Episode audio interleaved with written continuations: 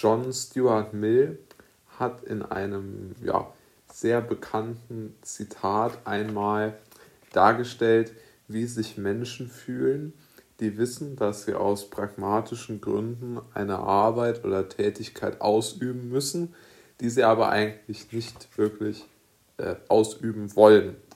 Und er hat es wie folgt ausgedrückt. Besser ein unzufriedener Sokrates als ein zufriedener Dummkopf. Ja?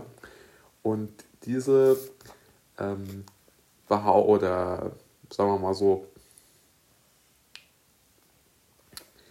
diese, äh, dieses philosophische Zitat von John Stuart Mill hat ja auch ganz einfach praktische Konsequenzen, die sich ja jeder mal irgendwo ähm, auch in seinem eigenen äh, Gedankenumfeld mal äh, überlegen kann. Also wenn man sich überlegt, man hat irgendetwas, was man nicht gerne tut, man hat ein Problem oder was auch immer.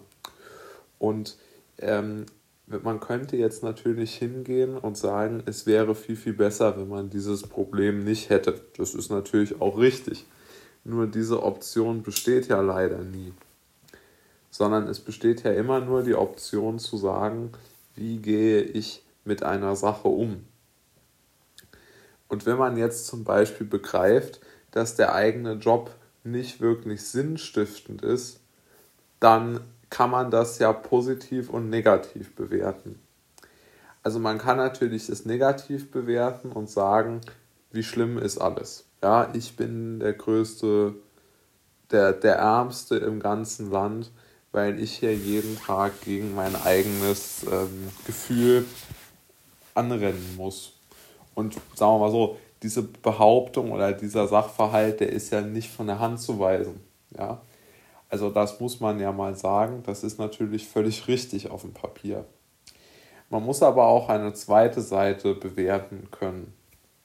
Und die zweite Seite ist ja die, dass man sich auch mal in die, darüber Gedanken machen muss.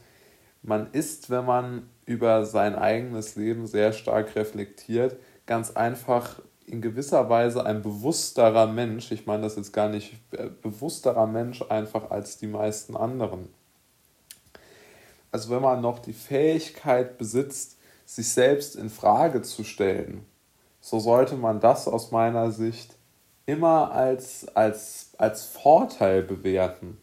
Es ist vielleicht schwierig, das als Vorteil zu bewerten, aber es ist einer. Denn nur die, äh, also ich glaube, dass Charisma und eine gewisse Eigenständigkeit auch nur daraus entstehen kann, dass man sich aus den Fängen der, äh,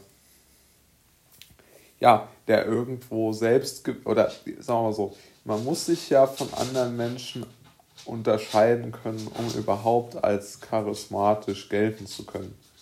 Ja, also sonst ist es ja völlig unsinnig. Und ich glaube, es ist super, super schwierig, als charismatisch zu gelten, wenn man mehr oder weniger das Gleiche denkt wie alle anderen auch. Und da die meisten Menschen ganz einfach nicht so wirklich kritisch über die Dinge reflektieren und nachdenken, hat man als reflektierender, nachdenklicher dort, glaube ich, schon immer einen gewissen Vorteil. Und ich meine, die ganze stoische Lehre geht ja eigentlich davon aus, dass man ja, mehr oder weniger seine,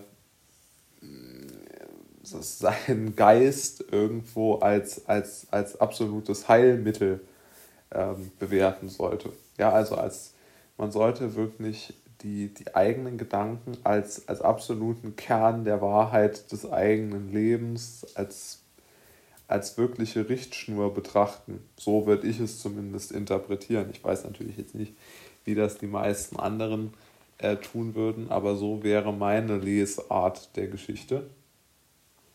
Hm. Und genau deshalb glaube ich einfach, dass es so unglaublich gut ist, wenn man sich auf seine eigenen Gedanken beruft, äh, oder nicht nur beruft, sondern auch ne, also dem diesen enormen Wert beimisst, weil man genau über diesen enormen Wert ist ja auch völlig logisch, dann seine, seine Aktionen auch irgendwo ausführen und, und planen kann. Denn was die eigenen Gedanken ausmacht, das weiß man ja eigentlich immer. Und die kann man ja auch immer in gewisser Weise nachgehen. Also man kann ja zumindest nachdenken über was man will. Ob man das dann umsetzen kann, ist ja das andere.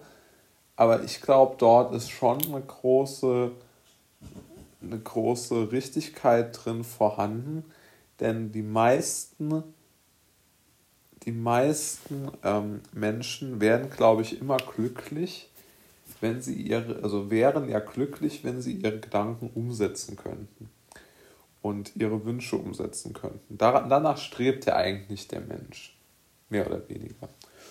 Und ich glaube, die Ge oder diese geistige Freiheit, sich zu behalten, das eigene Leben, das eigene Tun in Frage zu stellen, ist, glaube ich, ein ganz, ganz entscheidender Punkt der Freiheit und der vermutlich einer der ersten den Liberalismus begründenden Denker, John Stuart Mill, hat das in diesem Sätzchen sehr, sehr schön aus meiner Sicht zusammengefasst.